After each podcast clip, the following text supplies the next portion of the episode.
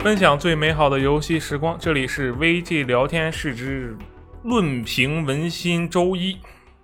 嗯大家好，我是罗斯特大家好，我是 FJ。我是 EK，啊。这个为什么说是论评文心周一呢？主要是这个克里斯托弗诺兰先生的最新电影《信条：天能》在这个周五早上啊上映了。这个作为一个克里斯托弗诺兰先生的呃，算是伪伪飞粉丝吧，伪飞伪飞。然后我在这个周五凌晨的第一时间选择了睡觉啊，主要是这个白天还得上班，我也没有办法去看首映。其实后面还是会看的，你们两位会不会看呀？当然会看啊。啊，这个有没有什么期待呀？等一下，我想先问一下，嗯它国内的译名是天能吗？啊，国内的译名是信信条信条，信条，哦对。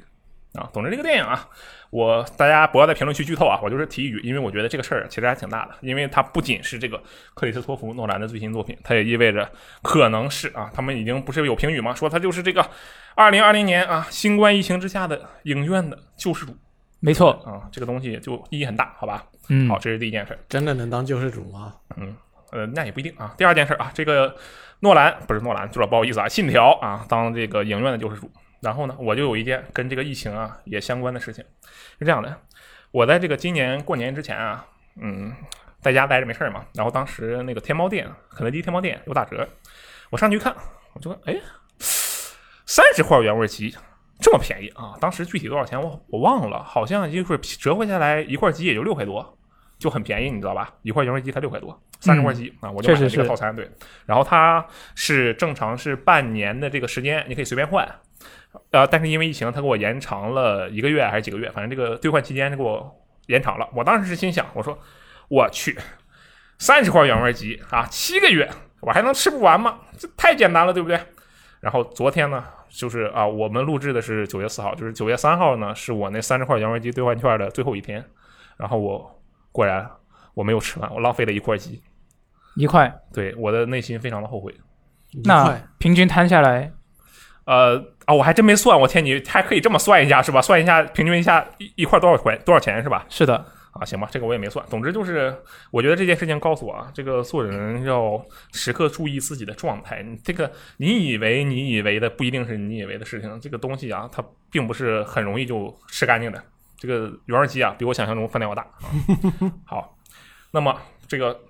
说到时刻注意自己的状态，我刚才就发现啊，这个我不是故意的，我就不小心发现我们的这个 FJ 同学他的这个手机 QQ 啊，他是把我们的这个新闻群聊置顶的。我们有一个专门的这个新闻交流群啊，就大家有什么时间、有什么事件，第一时间冲进来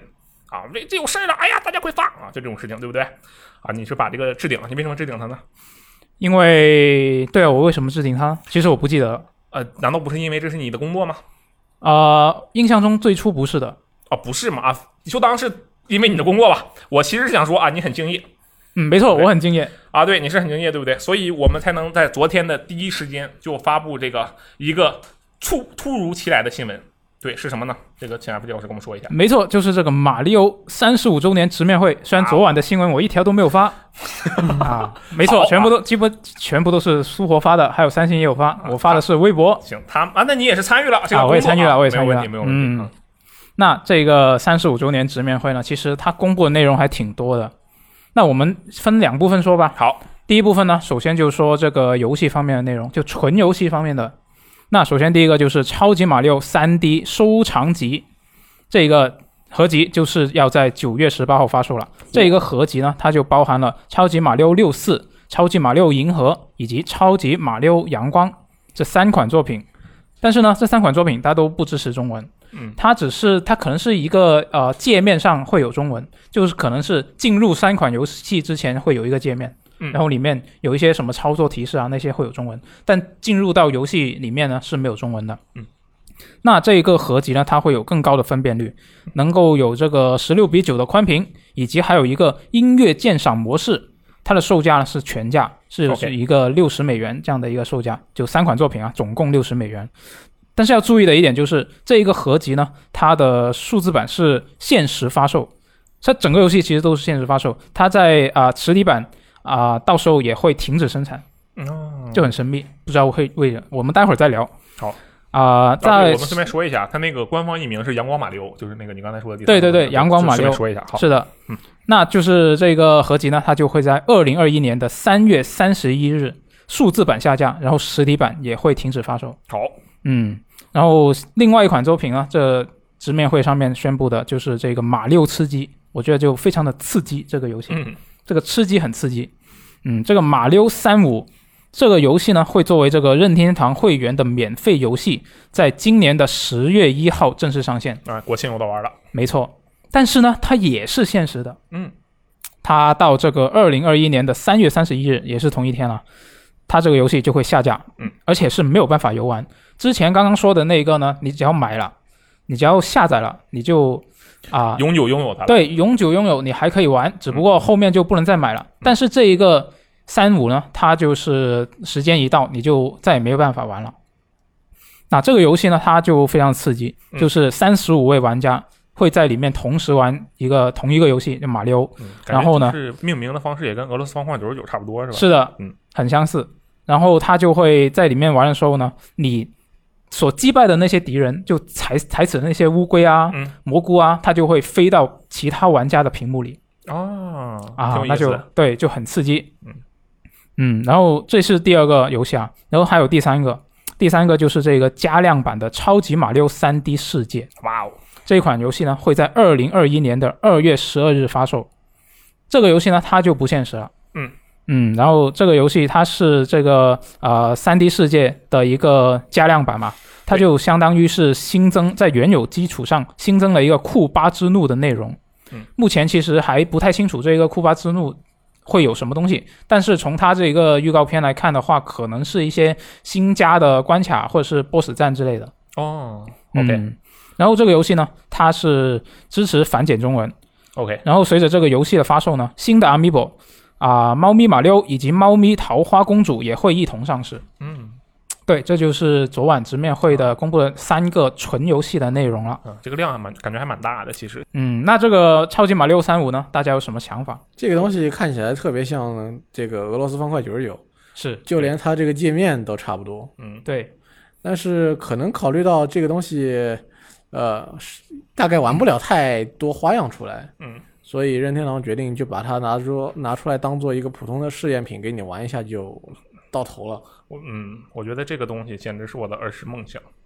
就是这个超级马里奥吃鸡三十五是吗？你以前以前已经想到过这种设计就吗？是因为你小时候，如果你要跟朋友一起玩的话，肯定最好轮流用手柄嘛，嗯，然后你就死，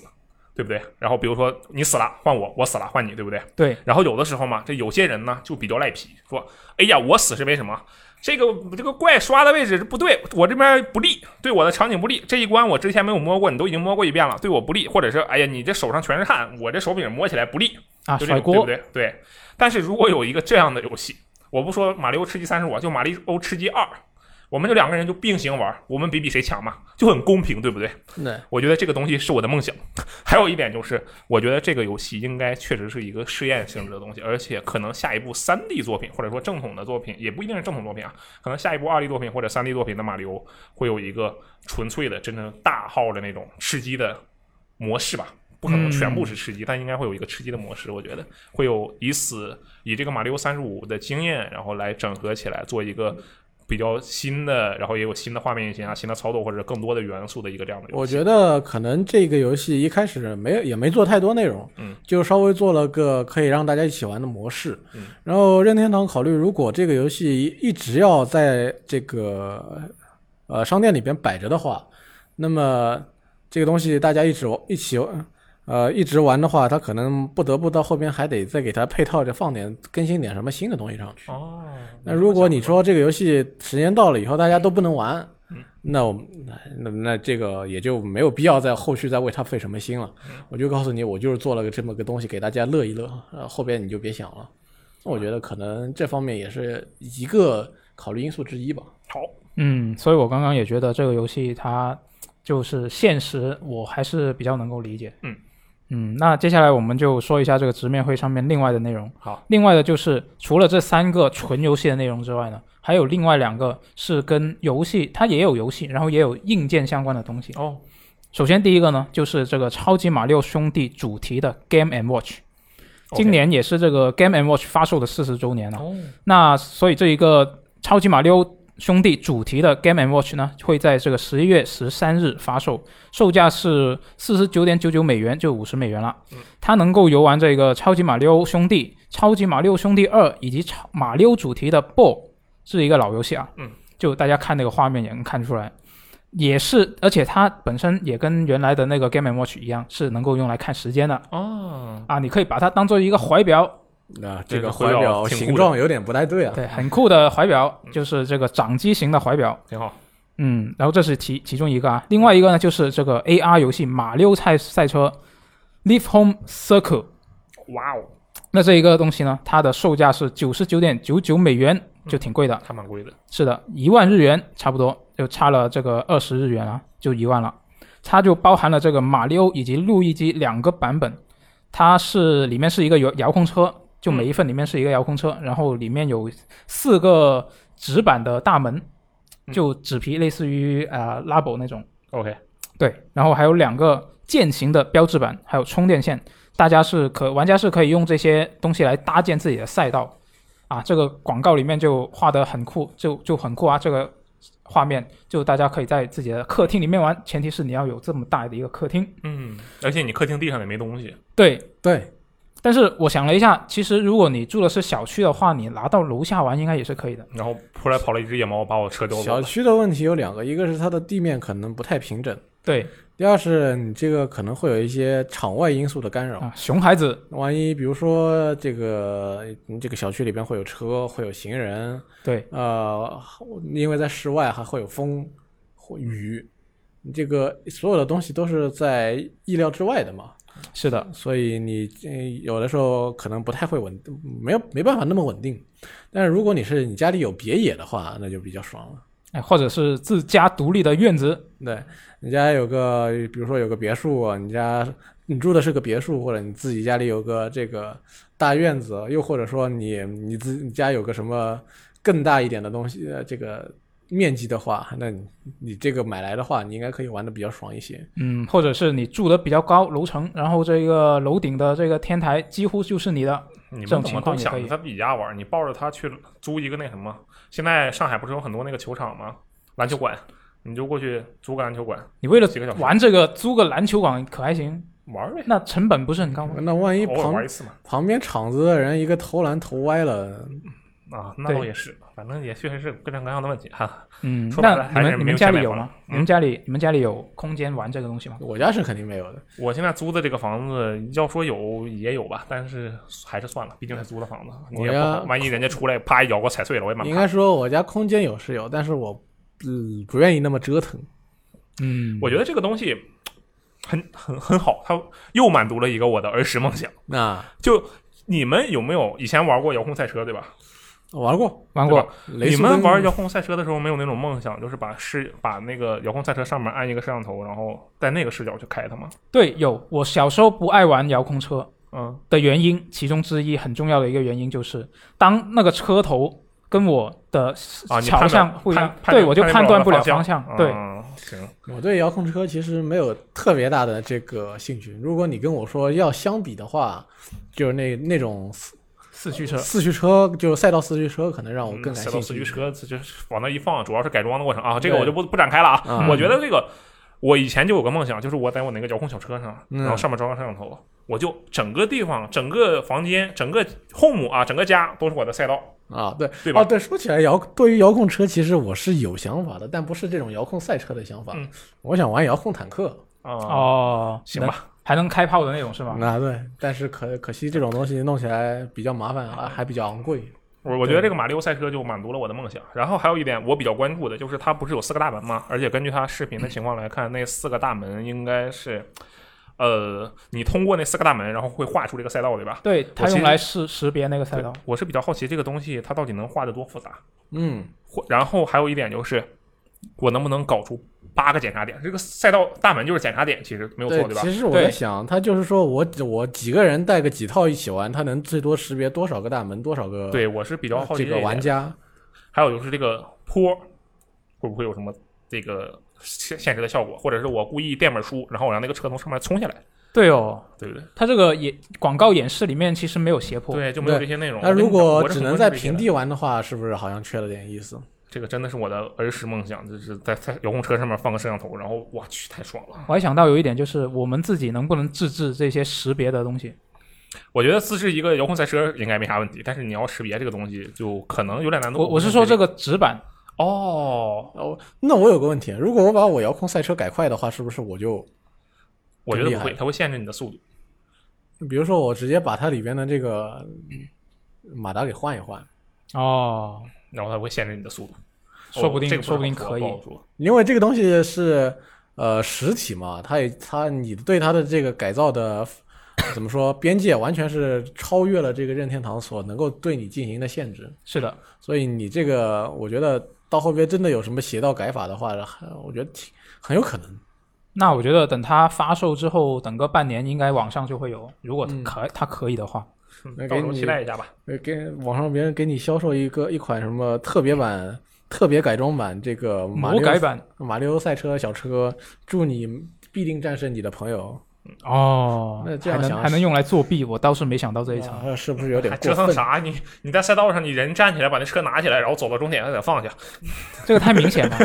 你拿一个魔改过、看不出外观、看不出来的，那他会不会识别不出来啊呀、行吧，也有可能，也有可能。来行行吧，那我们继续说一下这个三十五周年直面会的其他内容。就除了刚刚说的三款、三套游戏以及两套带实体啊、硬件的这样的一些内容之外呢，它还有一系列的一个周年庆的活动，啊是将会从即日起持续到二零二一年的三月三十一日的。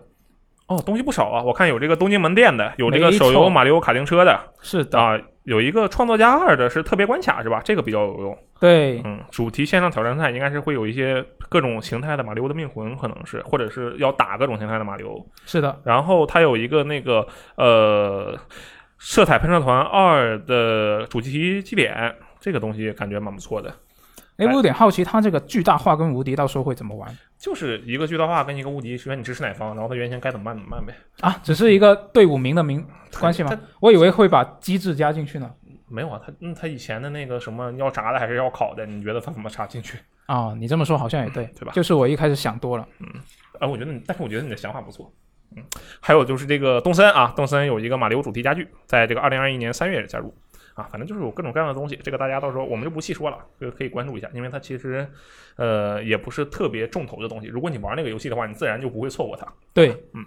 嗯，那这个三十五周年直面会的内容我们就说完了。我们接下来我们可以说一下任天堂在本周的另外一个新闻，是什么呢？就是这个任天堂的 eShop 它的预购政策是已经更新了。嚯现在呢，游戏发售七天之前你是可以取消预购的。哇！我必须，我不得不阴阳怪气一下，就是二零二零年了，任天堂的电子商店的预购政策终于跟上了，不知道多少年前的是谁家呢？那、这我就我都不知道 Steam 是哪年就已经有这个东西了啊，这很奇怪。啊，而且 Steam 现在啊，Steam 虽然说它那个呃完后两小时之内可以退款吧，但是那个东西， 它虽然说是被逼的，嗯被逼无奈的，但至少那也是一个大家可以享受的政策，对吧？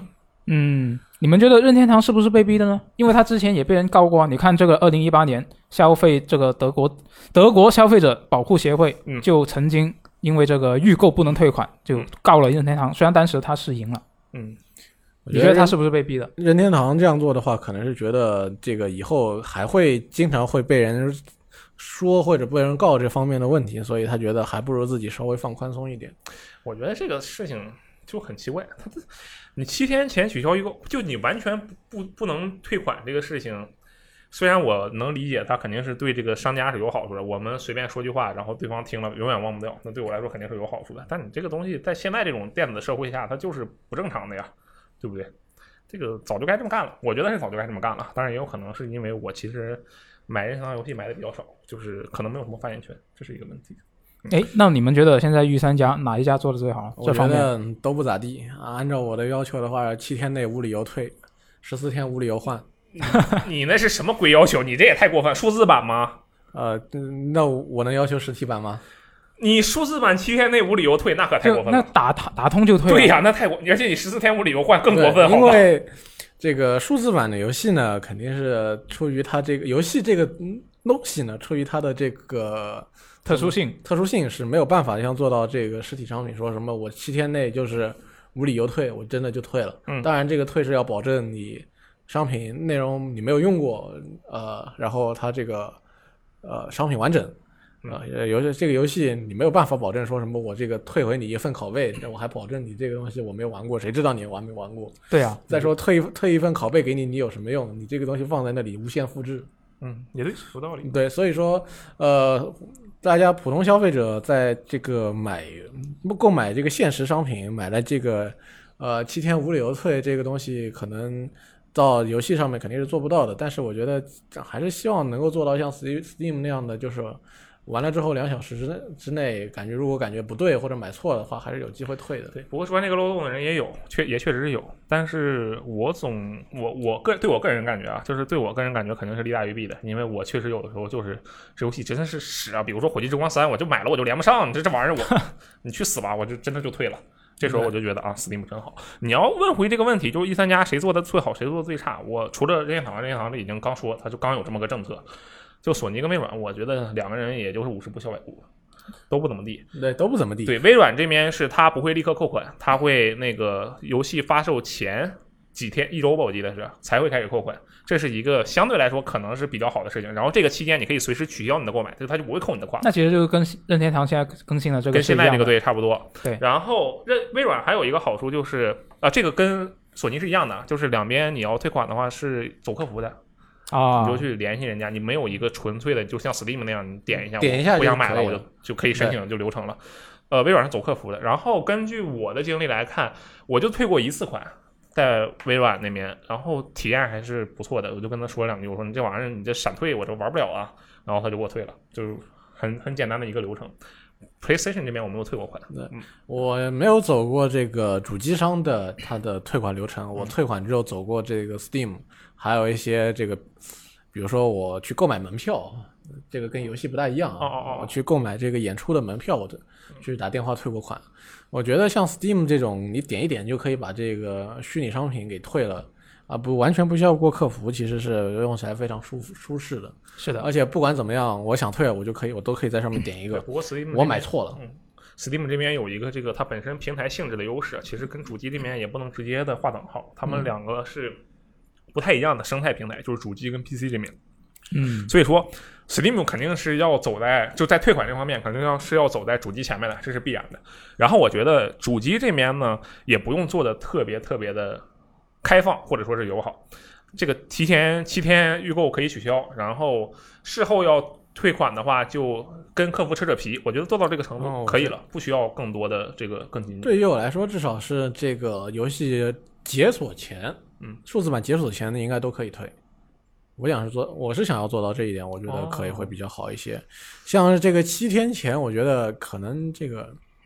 有点奇怪。我毕竟我这个东西我玩也我还没有拿玩到呢，对吧？我我拿也没拿到，我玩也没有玩过。我突然前一两天我不想买了，为什么不行呢？你这个是预购，嗯行，对吧？对，果然还是你还是属于 PC 平台的，PC 平台确实是符合你的要求。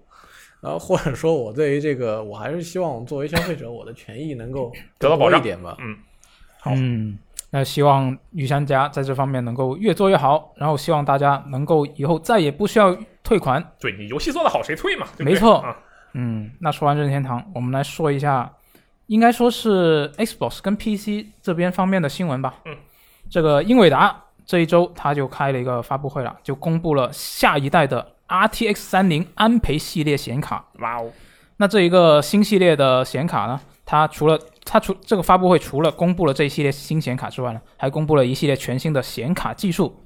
那一系列的一些游戏，次世代游戏，比如这个《赛博朋克2077》《使命召唤》《黑色行动》《冷战》《看门狗军团》这一系列大作，也都公开了他们在新显卡上跑的这个光追的预告片。嗯，那首先，它发布会第一个宣布的就是这个 RTX 3070。它的性能呢跟上一代的旗舰 RTX 二零八零 i 平起平坐，而且它的售价是四九九美元，人民币是三八九九。哇，好便宜啊！上一代的显卡这个二零八零 i 它是定价定价是多少 来着？嗯，是多少来着？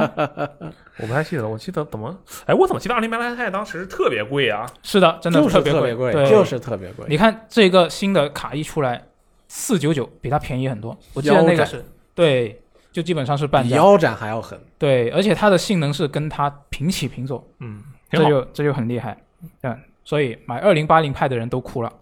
嗯，那这个除了三零七零之外呢，它还这次还公布了这个 RTX 三零八零可以做到四 K 六十帧加光追，性能两倍于 RTX 二零八零，而且远超 RTX 二零八零派。它的售价只六九九美元，人民币是五四九九，将于这个九月十七日发售。嚯，就我们最快就能够啊是啊，本个月最快能够拿到的就是这一款显卡了， OK，就公开发售啊。嗯。然后这次发布会还公开了这个 RTX 三零九零，就是这个最厉害的显卡了，新一代的核弹。嗯。世界首款八 K 六十帧的光追卡，它的售价是幺四九九美元，人民币呢是定价是已经是差不多是差一块钱就到一万二了。哦，OK，嗯，然后这一个这价格卡的可以啊话，对它它的发售日就是九月二十四日。那刚刚说的这个三零七零呢，我刚刚漏说了，这个发售日是十月份。哦，好，嗯，那这个鼠毛社他们已经提前拿到了 RTX 三零八零了，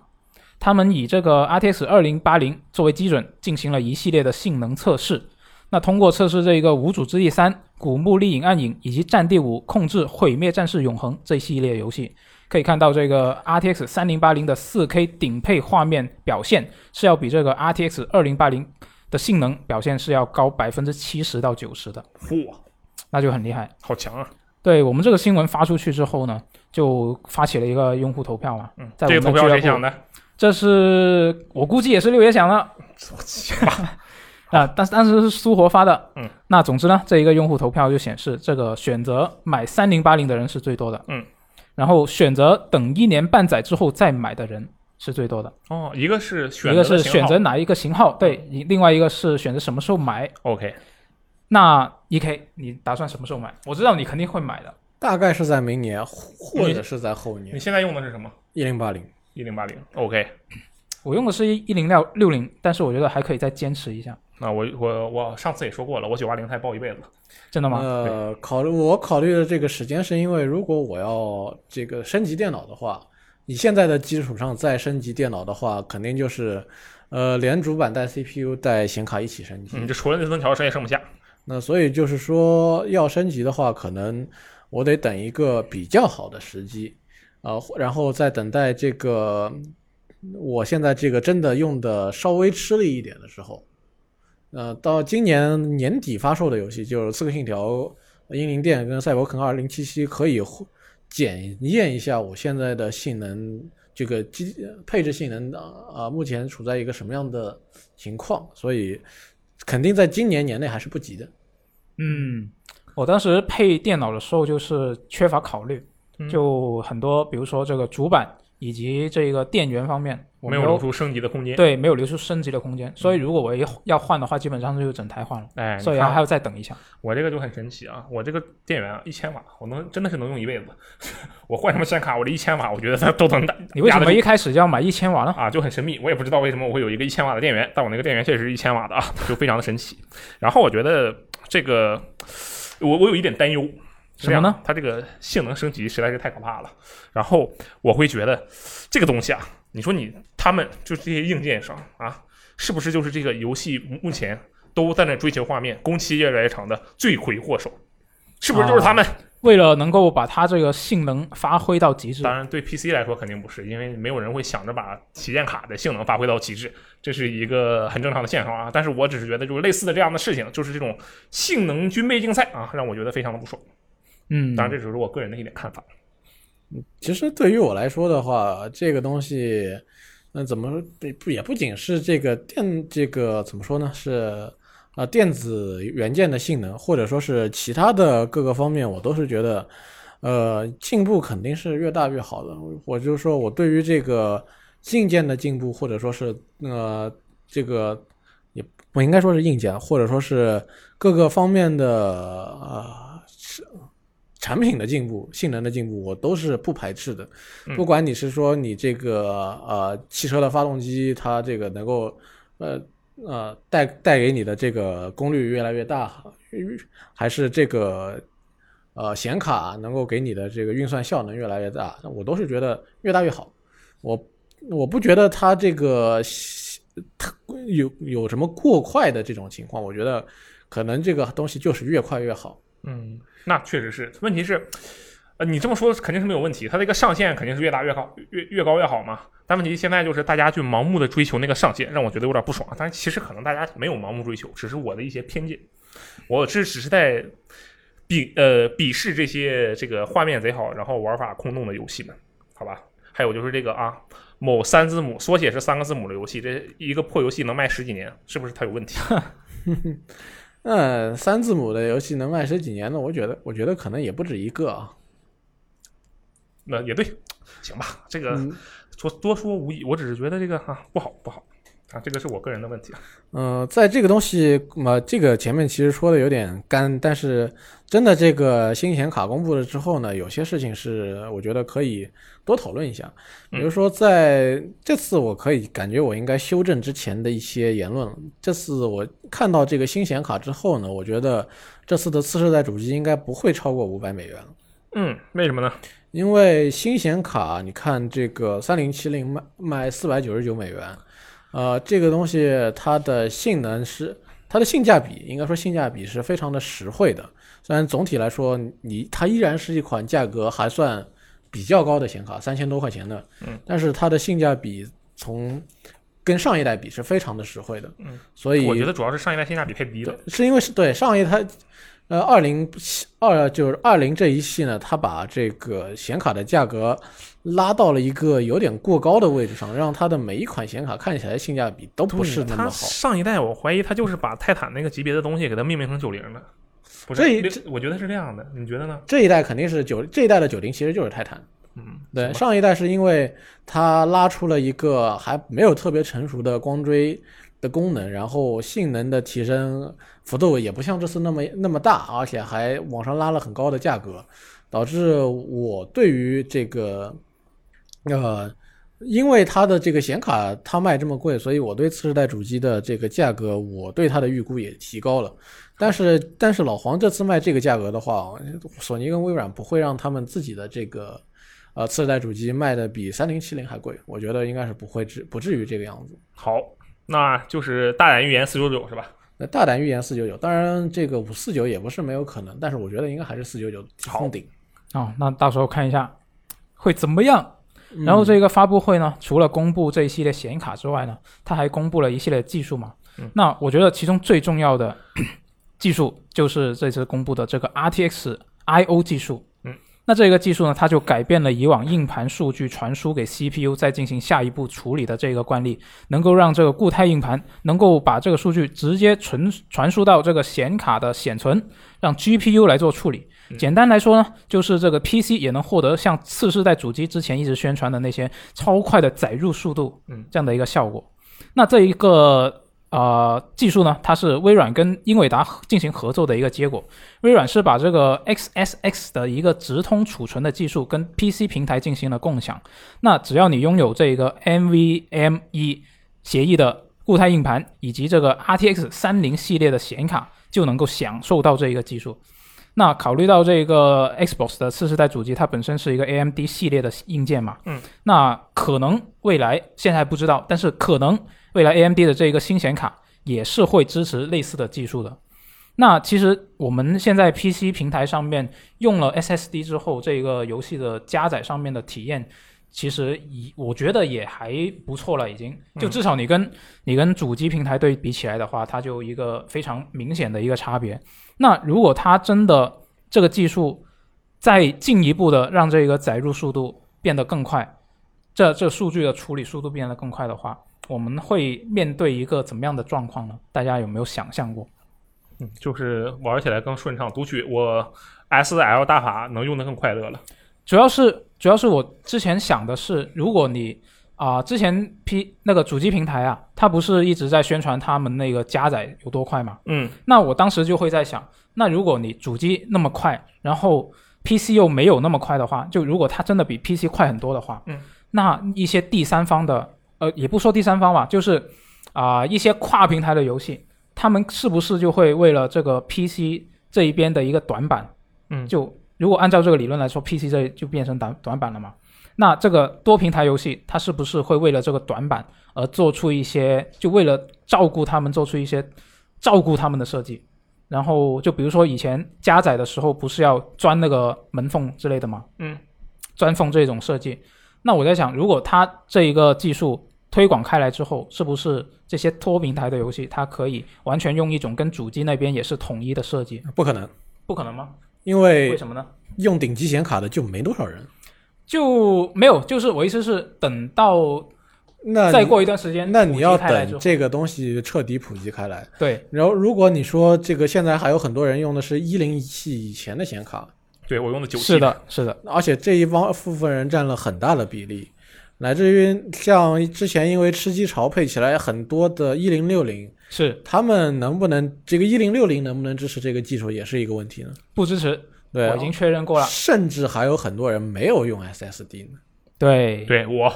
我就没有用 SSD，我用的机械硬盘坏了好几个了。呃如果你考虑到，你要么就是说考跟这些人说，如果你没有用这个达到我们这一个呃性能最低级别的显卡，或者说你不用的是你没用 SSD，哦我甚至它都不能用的是 SATA SSD，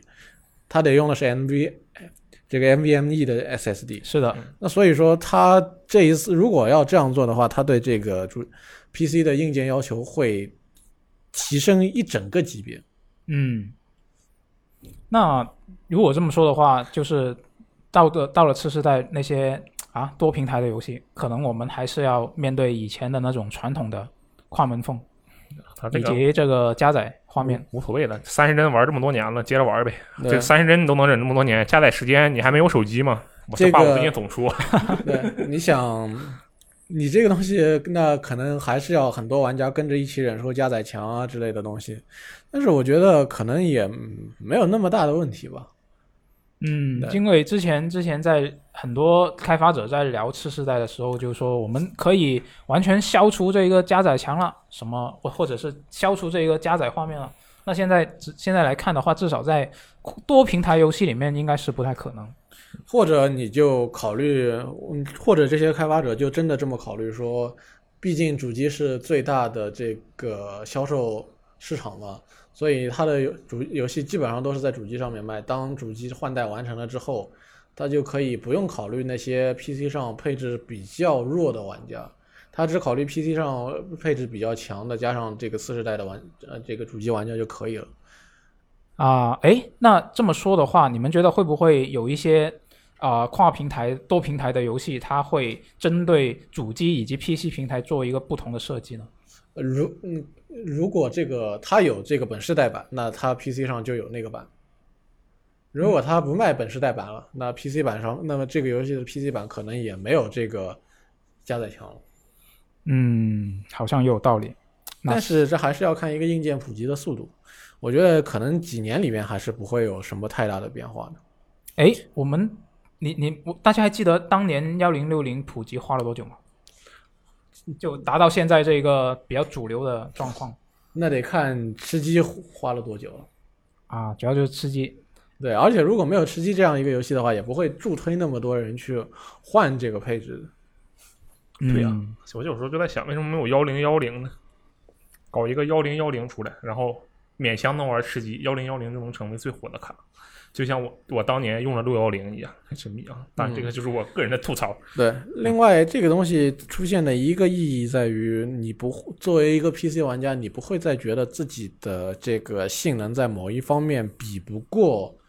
完全比不过下次世代主机了。至少你配置都呃这个用到了的话，这个都配都配到要求了的话，你不会在这个上面觉得啊、我这个加载我就是比这个 X One X Series X 或者比 PS 五要慢很多，我导致了我不得不去玩这个。算是微软跟英伟达一起帮你解决到了这个问题，让你，呃，如让你就是可以获得类似的体验吧。嗯，那至少这次这个，那么至少这样说的话，次世代主机对于 PC 的优势可以说差不多被全都消解掉了。啊，那我觉得至少不管怎么说，这个肯定是一个好事。那之后买这个新版本显卡的人就能够享受享受到这一个优势了。嗯，那说完这一条新闻，我们说一下 Xbox 的另外一条新闻。在本周呢，又有一个能够证明 Xbox 次世代廉价版主机的新闻了。嗯有一位网友买了一个新手柄，它里面就附赠了这一个 SGP 的试用券，上面就印着这个 Xbox Series X 杠 S 的这样的一个描述，跟之前泄露的那个次世代的白色手柄的包装盒上面是一致的。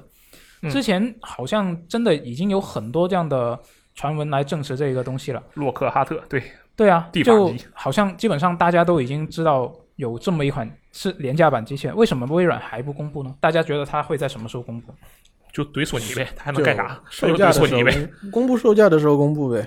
就等等索尼这个售价对先公布，然后他就掏出这个东西。它这台，我觉得这台廉价主机会在它公布售价的时候一同公布，就是说我先公布了你这个 Series X 的公呃价格，然后再告诉你我们还有一台 Series S，然后这台主机的价格是怎么样。但是现在被卸的那么多了以后，呃，等于说是呃突然告诉你，对我你们都知道了，我也公布一下，感觉好像有点没面子。但好是像也对，呃，如果要憋到后边呢，大家都知道了，你就你当还要当大家都不知道，感觉也有点傻。对，我觉得这台 Xbox 地法主要就是在价格上肯定是大有文章。我这个 x S x 啊啊不是，对是 x S x x S x 就我在性能上我就强，然后这个这个 Xbox 地法它就在那个价格上强，就完事儿了，双管齐下嘛，对不对？嗯嗯，反哎，正肯定是要公布了，都已经泄到这个程度了，就看这玩微意儿软想的什么时候是一个比较合适的时间嘛。我觉得既然这个老黄都已经在他的这个自家厨房里边掏出三张显卡，告诉你这这三个玩意儿多少厉害，我们卖多少钱啊，那觉得索尼、微软应该也差不多了。你们看，老黄都已经把这个东西告诉你们了，你们也别藏着掖着了，没有什么必要了。是的，那这个其实也没什么好聊，就看他们什么时候公布售价了。嗯，那我们聊完微软，我们来聊一下索尼。好，索尼在本周呢就公开了这个整个集团的二零二零财年的总结报告，里面这个游戏与网络服务这一部分的板块，它就提到了很多个方面。那我们只说大部分人只比较关心的两个重点。哎好是什么呢？第一个呢，就是第一方内容的 IP，索尼说呢，未来将会持续投资或者收购有价值的新工作室。嗯，索尼就认为未来他们与产业内的其他平台以及在线 PC 游戏的竞争会越来越激烈，好，第一方独占 IP 内容会继续强化，提供更多类型的这个作品，然后还会把握像 VR 这种体验比较独特的沉浸式体验的优势。嗯，那第二点呢，就是关于这一个 PlayStation 独占内容了。SIE E 就表示，未来会继续探索将更多第一方作品带到 PC 平台这样的一个操作。好，以此来进一步的增加收入。那之前地平线零点黎明就已经啊、以及这一个利用第一第一方引擎制作的这个《死亡搁浅》都登陆了 PC 了。嗯，那之后我们可能会更大见到更多的第一方游戏能够登陆 PC 平台。挺好。当然，这个《死亡搁浅》不是第一方游戏啊。嗯，对嗯，然后我看到就是有些玩家对于这个索尼独占游戏上 PC 是比太不太高兴的。嗯，那我觉得这个其实没什么必要啊嗯，因为你看，按照这个地平线这个先例来推测的话，在 PlayStation 上可以首发玩到索尼的第一方作品，就你在主机上是可以马上玩到，嗯，然后你在 PC 上呢，肯定是要得等个三五年吧，嗯，对，就起码要等等一段时间。那而且呢，这个索尼他自己也在这一个啊、财年的总结报告里面提到过，它的第一方独占 IP 内容会继续强化。那我觉得他们是不会说啊、什么同步登录两个平台啊这样，我那觉肯得定不会。对啊。嗯，那我觉得也不用为这个事情不高兴啊。我大觉家怎得么看吧，在这种事情出现第一次之后，就没有必要再去像这个事情第一次出现的时候那样去心存芥蒂了。毕竟他既然都这么说了，那相当于也给你做好预告了。嗯，那么就是说，接下来每一款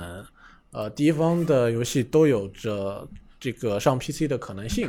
那么你要怎么选这个事情，就完全由你自己决定了。而且我觉像得过去是你必须得买 PS 四或者 PS 三你才能玩到这个游戏，现在我明着告诉你，以后每一每一款这个第一方游戏都有可能要上 PC，你到时你到底是在 PC 上继续等着，还是就是买买我们的游戏机再买一份游戏立即开玩，完全是你自己的选择。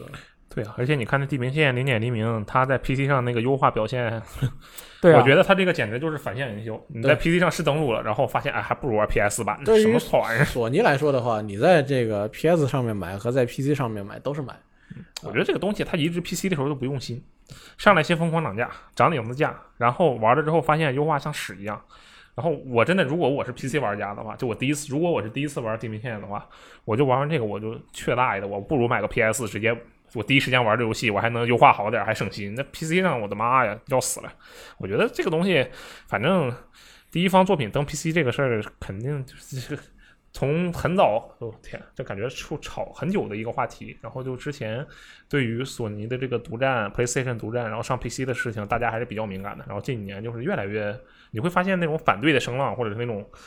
可以说是愤怒吧，愤怒的声浪是越来越小的，这都习惯了。接受现实嘛，大家这个接受时间，现实需要有时间，然后现在这个时间缓冲期已经过了。对你看看现在 S E 游戏啊，个个都是八方旅人，呃，个个都是这个尼尔机械军团，个个都四百块钱左右。我看你买不买，你爱买不买。这就是个，总之就是说，他们定价或者说他们选择平台都是这个他们公司自己的呃决定。你作为一个普通消费者，你要做的就是你觉得这个东西值得买你就买，你觉得不值得买那就不买，哎就是这么一个简单的道理。然后接下来发现登接下来登录的几款第一方游戏优化还是很差，然后大家觉得嗯还是 P S 好，然后就回去买主机了。我觉得这个想想法不错啊。那就不买呗，其实但也没什么大不了的，买一台 PS 五不是照样玩吗？一怒之下去买了主机。对，哎，我觉得这个机机制啊很成功，很成功。嗯，那既然说到索尼了，我们说一下 PS 五。那根据本周有网友的发现，这个 PS 五呢，也许无法向下兼容这个 PS 三二一的游戏。好，P S 二七好没，错，这个 PS 三二一就前面三个世代啊，嗯对，这个因为他们之前也说过这回事嘛，所以我觉得也没有什么可以值得惊讶的，只不过再给你明确了一下而已。嗯对，但实际上呢，这一个官方是还没有针对这一个事情去做出这一个回应的，因为这个事情是在育碧的官网上面发现的。嗯，就在这个育碧官网的用户支持界面里面，就有一个描述是说这一个啊、PS 五的向下兼容功能仅支持 PS 四游戏，将不会支持 PS 三二一这三代的游戏。嗯，那目前所啊、育碧的这个官网上面的这个内容是已经被删除了。 OK，而且两家的官方其实都还没有明确的去说这个事情是真的还是怎么样。他没法说这玩意儿，我觉得他就是不兼容。他说了，他就是自己打自己脸，何必？那呃也不是删也不算自己打自己脸，给自己讨不不讨好。他删了，只是因为这个东西提前跟你说了而已，不是因为，也不是会出现删了以后我就真的去临时给你做个能够向下兼容 PS 三、PS 二、PS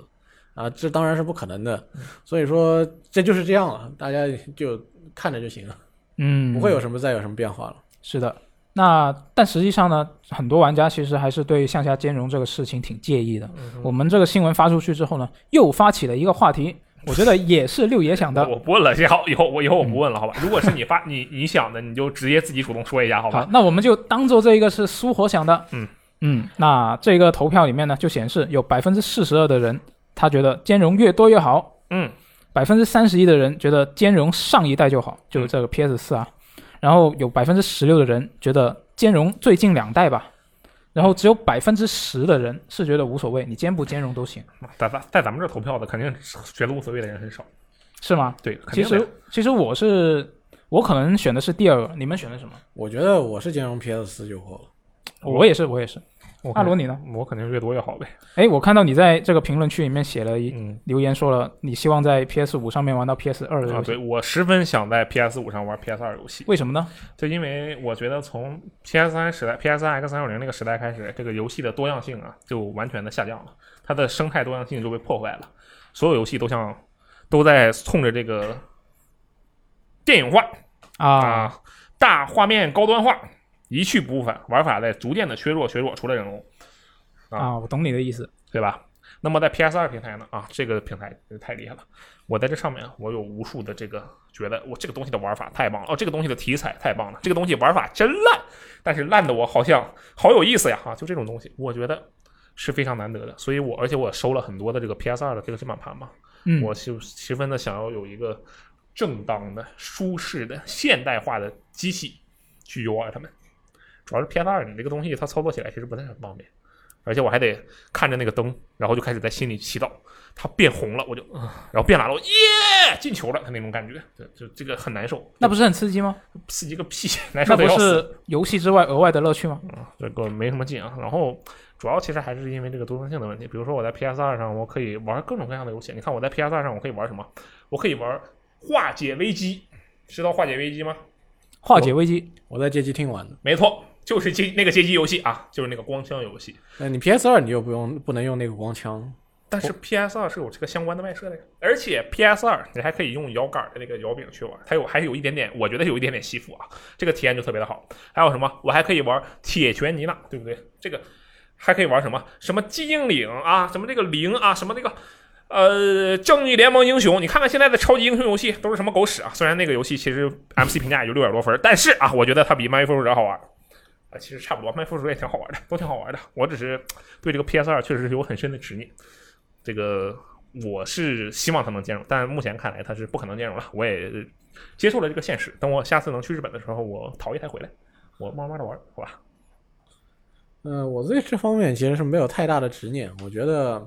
呃，想玩到的话肯定是有办法玩的。我我没在这上面想要追求太多东西，我也不是一名这个对于新产品功能求大求全的人。嗯，我觉得能够满足我的日常使用就好。如果它这个锦上添花的功能没有的话，那没有就没你嗯有怎么了。能说线下兼容是锦上添花呢？我觉得这是一个啊，当今主机非常重要的功能。那你买台旧的不就好了吗？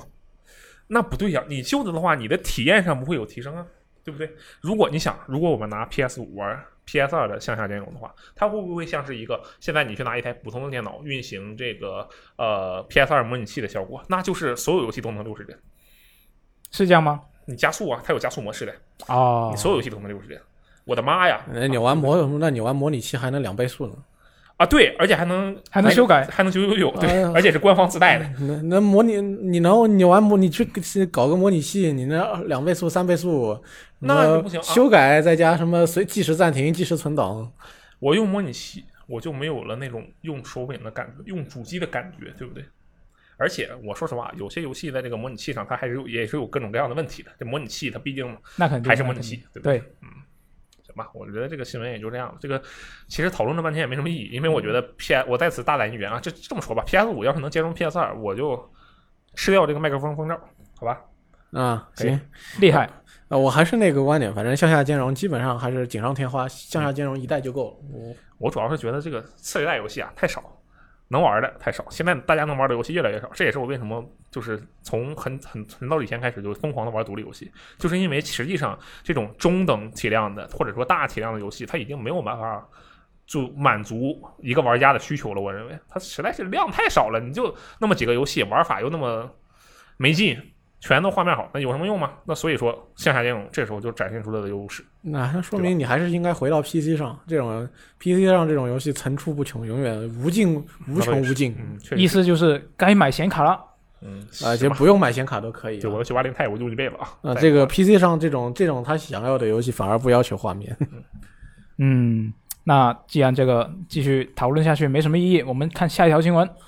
那下一条新闻也是跟这个 PS 五有关，就是这个《瑞奇与叮当：裂缝》，它这一周就官方确认了，它将支持 4K 三十帧或者六十帧，就是要你要做出一个选择。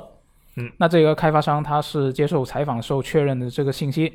那如果你选择这一个四啊、较低分辨率啊、这个六十帧的模式呢，它是一个较低分辨率，它官方就没有明说这个分辨率是多少。对，但是呢，这个开发团队就在这个玩家论坛里面有提到，目前团队正在努力做优化，利用技术手段来让这个游戏的这个高帧数的模式能够尽量能够达到这个四 K 的画质。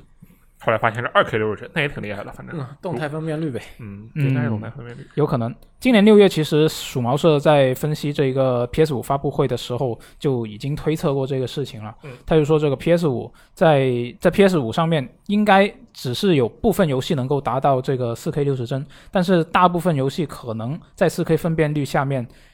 也还是只能维持三十帧。就如果如果说次世代的一大部分游戏只能在啊、4K 三十帧以及六十帧这两个里面选的话，你们会怎么选？六十帧吗？嗯六十帧吧，为什么都是都选六十你帧？我觉得你但凡问一个主机游戏玩家的话，他肯定都选六十帧，或选三十帧者嗯的人会很少。你或者你问一，但凡问一个已经在 PC 上面玩惯了高帧数的玩家，你再那让他倒玩，那这是一个覆盖关系。就是如果你去问路人的话，嗯他首先路人可能不懂这个东西是什么鬼啊，啊，但他应该会觉得呃四 K 那个东西比较好，因为他是对这个六十帧、三十帧可能没有那么敏感，但是对于咱们这种经常玩游戏的人，这个东西的影响还是比较大的。可它能够直是接改变你的体验。你说可是我之前看就是我们网网站的一些评论，嗯我发现还是有不少人会比较看重这个分辨率。哦，是因为他们有些人是正经人，就是人家有家，人家有客厅，人家有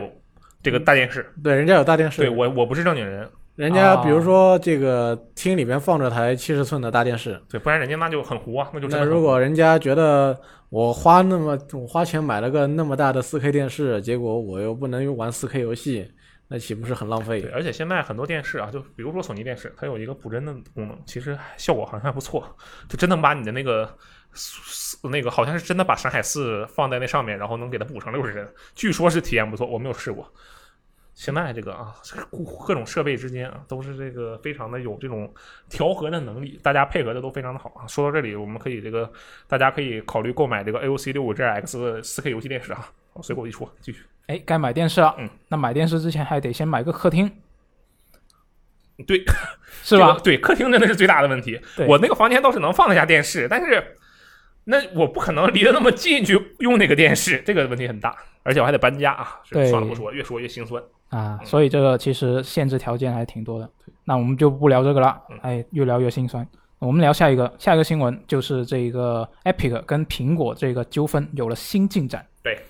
那在之前呢，其实苹果公司不是说过要在八月二十八号终止这个 Epic 所有开发人员账号吗？嗯。那这本周这苹果就发出声明了，他们已经在上周五就正式终止了这个 Epic Games 在 App Store 上面的这个账号。所有的 Epic 游戏，包括这个《堡垒之夜》以及《无尽之剑》三部曲这个系列，都已经无法在 App Store 上面下载或者是重新下载了。嗯，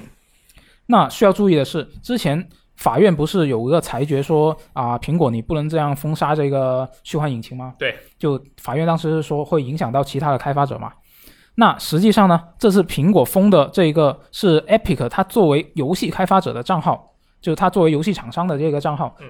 跟这个虚幻引擎是没有是直接关系的。对，嗯，那苹果方面就说这个 Epic 它是反复提交了这个违规的堡垒堡垒之夜更新包，嗯但是这个 CEO Tim Sweeney 呢，他就说啊、他们提交的每一个更新都为玩家提供了选择苹果支付以还是直接支付这样的一个就渠是道违。规的更新包 嘛。对，我觉得其实这个就是不符合这对啊个苹果规定。嗯那反正他就这么说嘛。 OK，啊，那总之呢，现在 Epic 作为这个游戏开发者上架的游戏全部都不能下载了。那《堡垒之夜》它是一个免费游戏，其实还好说。对。但是这个《无尽之剑》三部曲它是买断制的，它要花钱的。对，而且这是平台独占，这个是真独占，它就只有苹果有，对啊，其他地方都没有。对啊，它就说没就没了。那我觉得这一点可能会是一个重点。你们觉得这一个会不会影响到就是苹果这一次的这个决定，会后面会不会有变化呢？事态。我觉得这个事情真的是啊，至少证明赛博朋克时代真的来了，真的就是赛博朋克。你不是嗯赛博朋克，能有这种你买的东西说没就没吗？对不对？是的，嗯，这个我不得不说，它无尽之剑不能重新下载这事儿，我是没想到的。你 Steam 封了那么多开发商，虽然那些都是狗屎小小型的那种骗钱套钱开发商啊，但人家从来没有一次说你这个东西你不能再下了，你买了的东西你不能用了，这就是一个完全进阶的问题了。对，但是对于这件事情来说，不管这两家公司怎么闹，嗯，呃，消费者嗯关于这个无尽之剑一二三，他们就是一句话叫“我付了钱了”。对，那我付了钱了，这个钱我交给我交出去的钱，你苹果已经是收到你账上去了。嗯，然后你突然跟我说，你这个我付过钱的东西，我不能再买了，对不能再下了。这个我觉得可能对于消费者来说很难接受。是的，这要我我就不能接受。那这个有点，嗯可有点这个过于霸道了。而且凭什么这个其东西我钱已经付过你了，你钱你钱也分掉了，这个事情你们两清了，所有人都清了，这个消费呃单据什么的早就已经结下来了，然后你突然又不让我再用了，你这个对，我觉得它这个苹果的处理不好。呃可可能这这一波虽然可能我买过这些游戏的人说不上特别多，至少和其实买的人挺多，但是再去玩的人应该不多了。呃买的人再去呃对，买的人比这个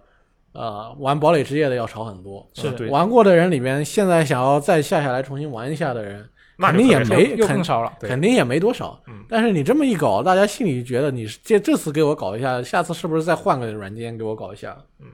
那你每一个游戏软件都可以被你这么搞一下，是不是我这个我对于在你苹果这个 iOS 下边的这些软件，我的使用毫无安全感？对，我的生活没有保障啊，我赛博朋克了呀，我难受的要死。嗯，所以我觉得这个事情可能之后还会有变化。对，它至少应该让你购买的玩家能够重新下载，这个是一定要有的呀。你不能下载堡垒之夜也就算了，因为你下了，你让他下，但你下了不能玩，你下的是那个第三赛季的版本，你就永远停留在那个远古时代了，你就玩不了。但无尽之剑这个很神秘，啊，很神秘，而且无尽之剑当时那首发销量也不少了，我记得一百一百六十万还是多少？哎，我真的记不太清了，因为当时它是无尽之剑是一个那个相当相当于先头炮的作品，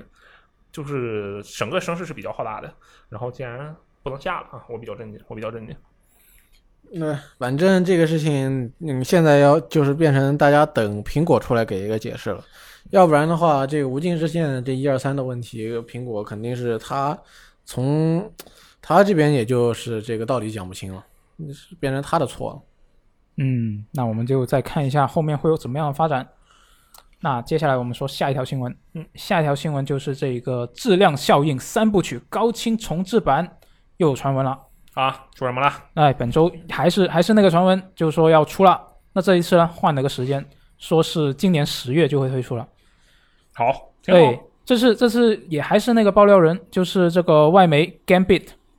他的记者 Jeff，我们就叫他姐夫吧。 OK，对，这个姐夫呢，他就在最近一一档这个播客节目里面说说，他非常确信这个重重制版高清重制版啊会在今年十月发售。不过呢，因为这个疫情的原因，可能会延迟一段时间，但是他一定会出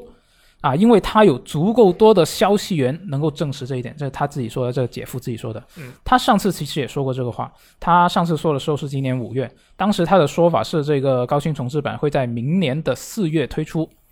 那当时其实是这个 E A 刚刚公布的一个财报，财报里面就提到新财年里面会推出十四款游戏，这十四款游戏里面其中有四款是充分利用 E A 现有 I P 的高清重制作品。嗯那大家就猜测这个三部曲就是在这四款游戏里面了。三部曲算是三四款中的三款，还是他没有明说。说，他没有明说。 OK，那反正我觉得这个三部曲高清重置，我觉得有是肯定有了，问题是什么时候会公布？你们觉得呢？关键是他什么时候公布跟什么时候出，其实对大家来说也不是那么重要的一件事情，为什么呢？因为毕竟是个老游戏嘛。嗯，这可是质量效应啊！对啊，质量效应嘛以前卖的也不多呀，但是它口碑极高，而且近几年已经你很少见到太空歌剧的游戏了，对不对？关键是你如果要玩这个一二三，那你颇你不可避免的会玩到三结局啊。那倒也是 啊。完了，你这就像是你看全游，你一定要看到全游最终季。是你玩的话，你不可避免的走过二代的走，从一开始走过二代的旅程，经过三前面就是说前期那一大串的努力之后，看到这个结尾的三个灯光选项，嗯然后选出一个跟前面的努力全都没有什么关系的结局。你不管前面怎么选，你后边总会是那个三个灯选一个，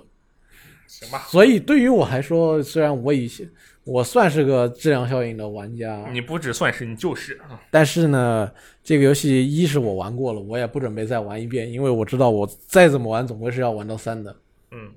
有啊所以它 怎么样，我我只能希望，如果它出这个一二三的高清版的话，它能够作为这个系列以后还会要推出一款啊、新作，就是完全新作的一个预告。啊，赚奶粉钱。对，那么我们也知道这个仙女座做的不好，对呃，所以如果他用这个一二三的高清版来这个提振这个玩家群体的信心的话，那么说不定能够做出一款质量过得去的这个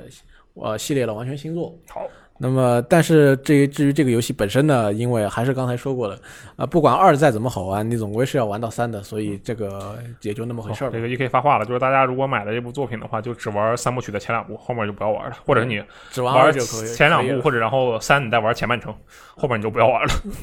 因为呃还好大家不玩这个高清版的话，不用玩到出版的三代结局。嗯，那出版的那个三代结局完了，真是感觉吃了狗屎啊，一对，样当时也算是惊，我觉得也算是震撼业界了，也不是至于震撼业界吧，但至少震撼了玩家群体，啊！他是根本没做完，放放了三个结局摆在那儿。 太神奇了。嗯，那到时候看一下十月份会不会有。 好，那我们现在说说一下下一条新闻，下一条新闻就是这个漫威复仇者了。那本周这个 S 一就发推就庆祝这个漫威复仇者，它是目前 PS 四上下载量最高的测试版游戏，就是之前的那个测试啊。哇哦，啊，所以它之前这个啊、PS 四上下载量最高的测试版游戏是这个使《使命召唤：黑色行动三》。嗯，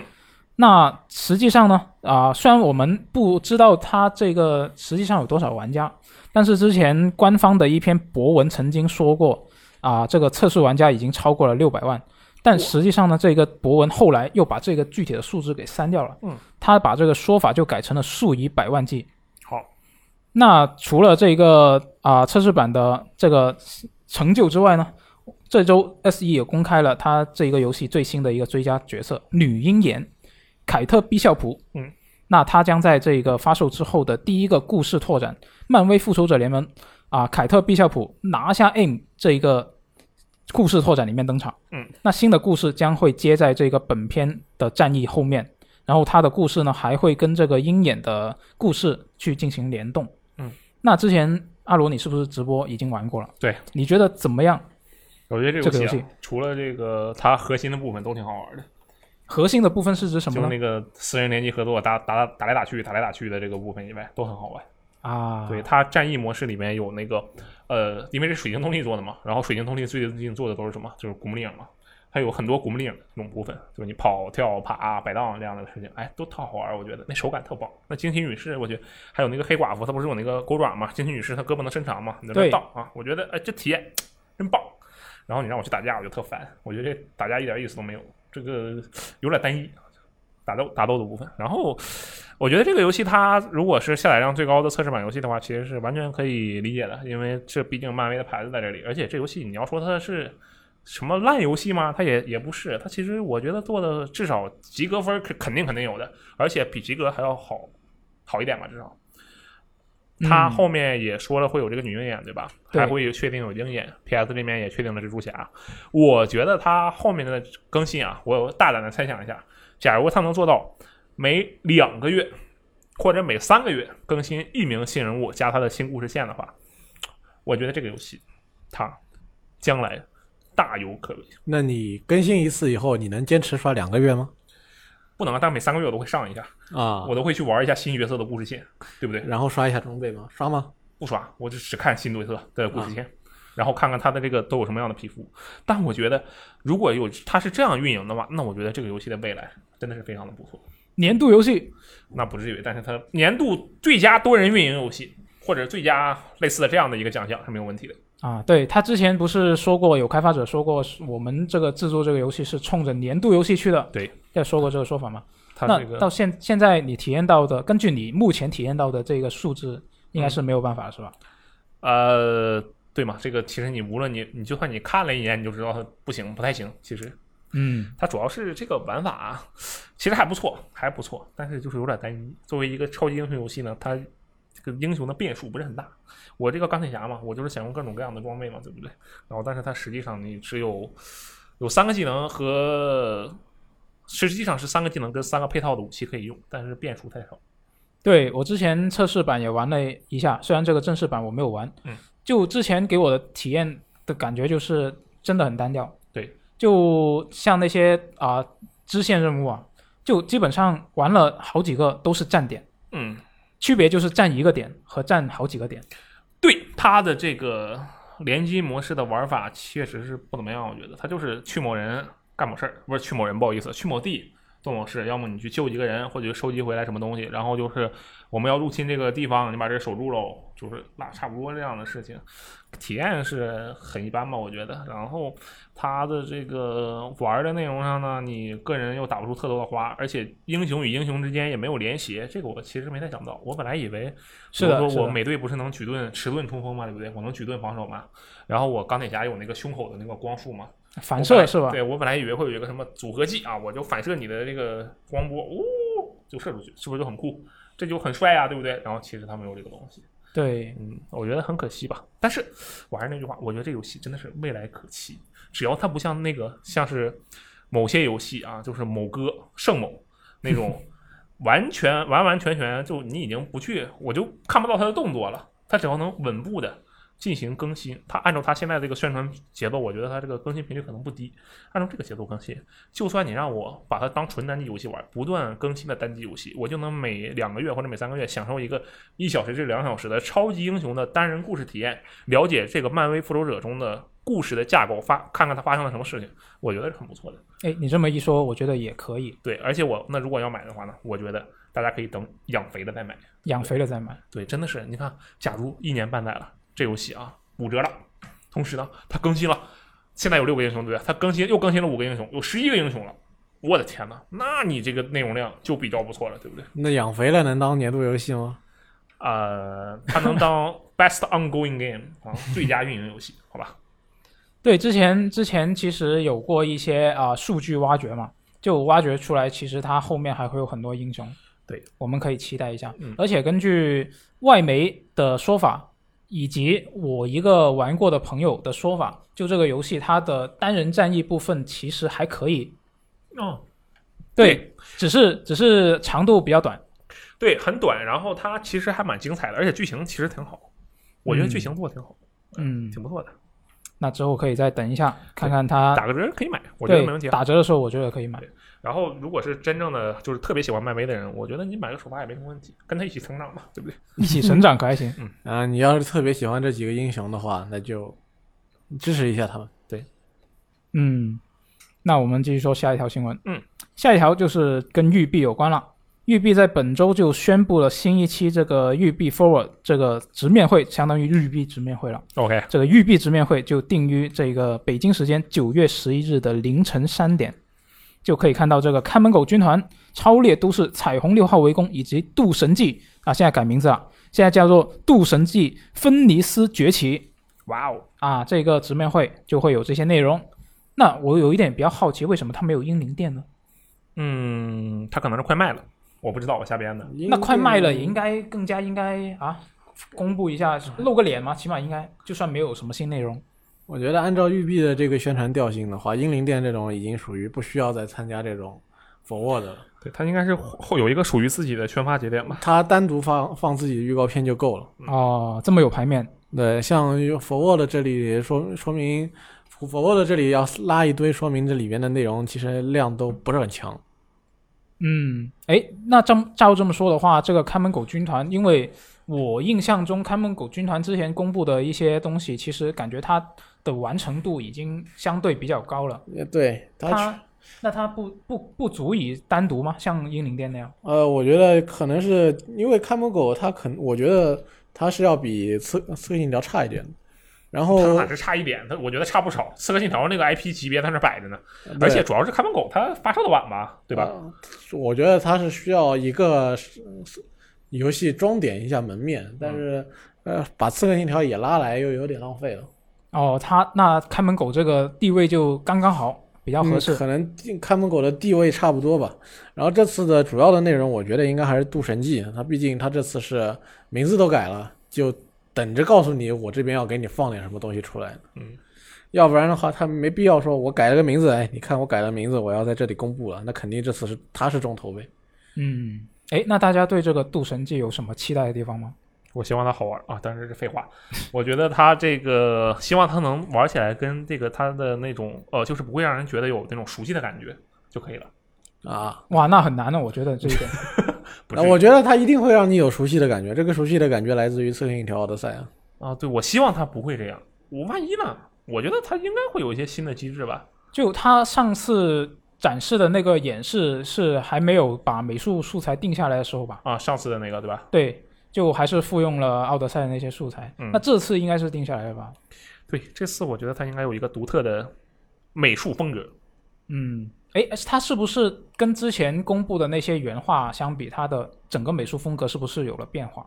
哦，是这样吗？我觉得好像没什么变化。我印象中，因为它最初公布的时候，那个主人公就飞在天上的那个那个图啊，嗯有个主人公飞在天上，我不知道那是不是主人公，可能是，嗯就那个主人公跟现在他最新的那个样子好像有点不一样，哦，你有印象吗啊？我没有， ？E K 有印象吗？我也没有，我因为这款游戏公布之后就再也没有消息了，除了延期以外，对，其实所以没什么消息。我就我就不是很想关注这个游戏。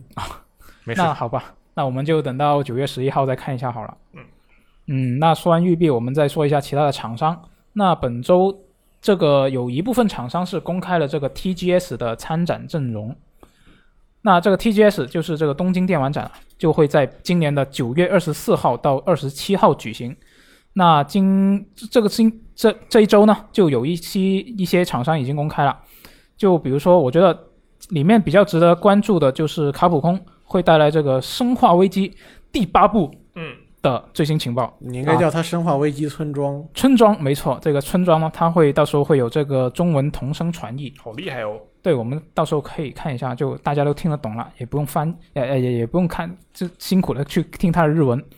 然后这一个另外一个就是这个光荣特库摩会带来这个莱莎二的直播，好，而且更重要的是，它会发表这个真山系列的两部新作，哇， 《真三国无双》，嗯而且是两部，就很一厉害。个一个猛将传，一个本体，我瞎编的，不是，嗯肯定不是。我觉得 如果乐观一点想的话，应该是一款是手游，一款是这个《三国真三国无双九》。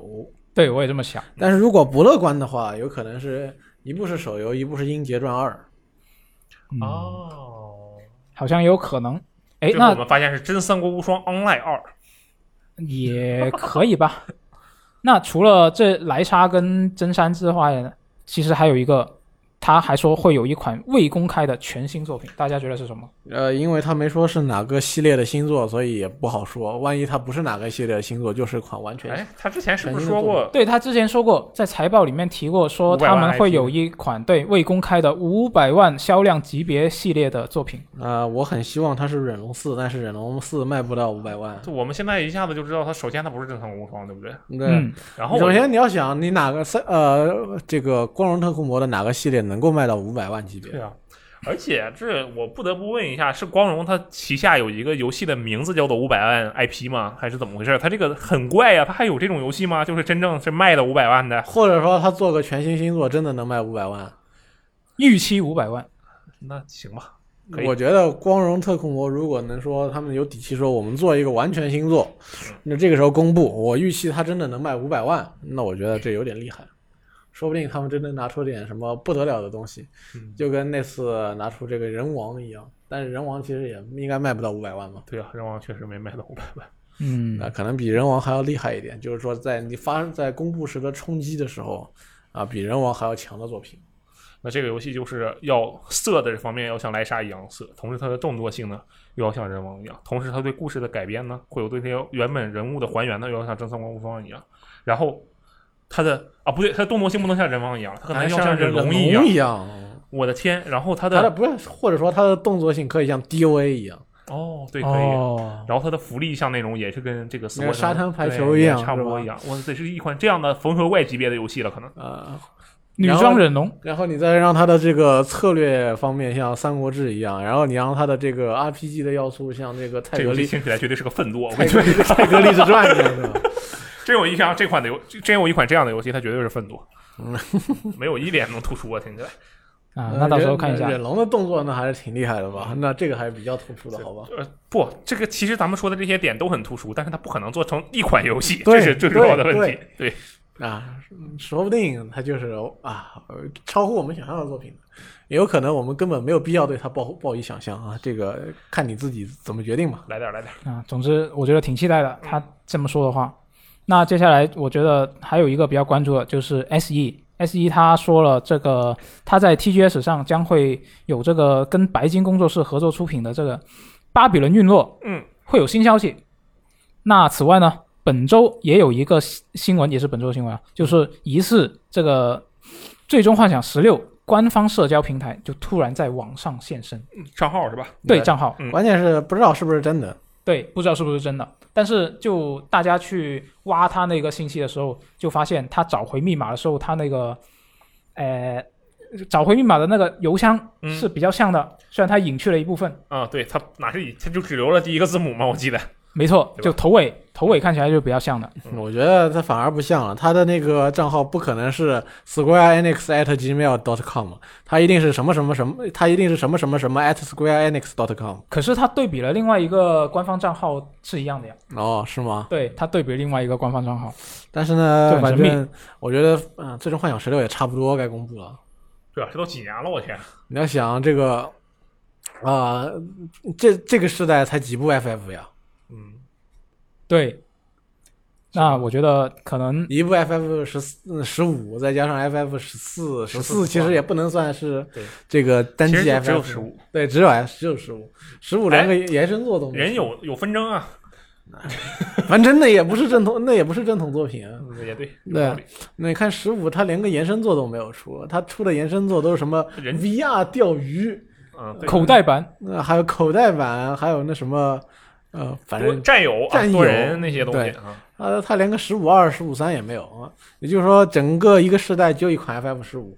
，FF 十六差不多。我觉得再不出的话，FF 说不定他是不是出不下去了，啊对吧？是该公布了，要不然的话大家都失去信心了。对，照理说其实它应该也是已经在开发当中了。对，就它本身 S 一它体量足够大，可以多个大项目一起做嘛。嗯，我觉得 F 复刻 FF 七啊，不重置 FF 七，当然让大家很开心、很振奋，呃，能够玩到这么一款经典作品的这个现代重置版。但是呢，如果你不推出新的的话，大家还是会觉得 S E 是不是 S E 就是 FF 是不是做不下去了？他把一到十所有除了那个什么以外，除了中间那个是哪一代是网游，我记得呃，十一啊啊，那就是把那个一到十全都重置一遍，按照 FF 七 R 这种规格，哦，爽那就很刺激啊！那这个 FF 一二三就卖不出，去啊，那得那你得把它扩编个很多很大的内容才行。完全卖不出去啊。你这个美术素材都得从头从头开始这个构思，别的还是用现成的在加工，你这个是从头开始构思了。然后你会发现 FF 一重置版的主人公长得跟《狒狒十四》里面那个 NPC 差不多。啊、他不，他有明确的形象啊，是纷争里面那个光之战士。嗯，那如果说全部重置是不可能的话，我觉得它那些系列里面的热门作品，比如说这个八，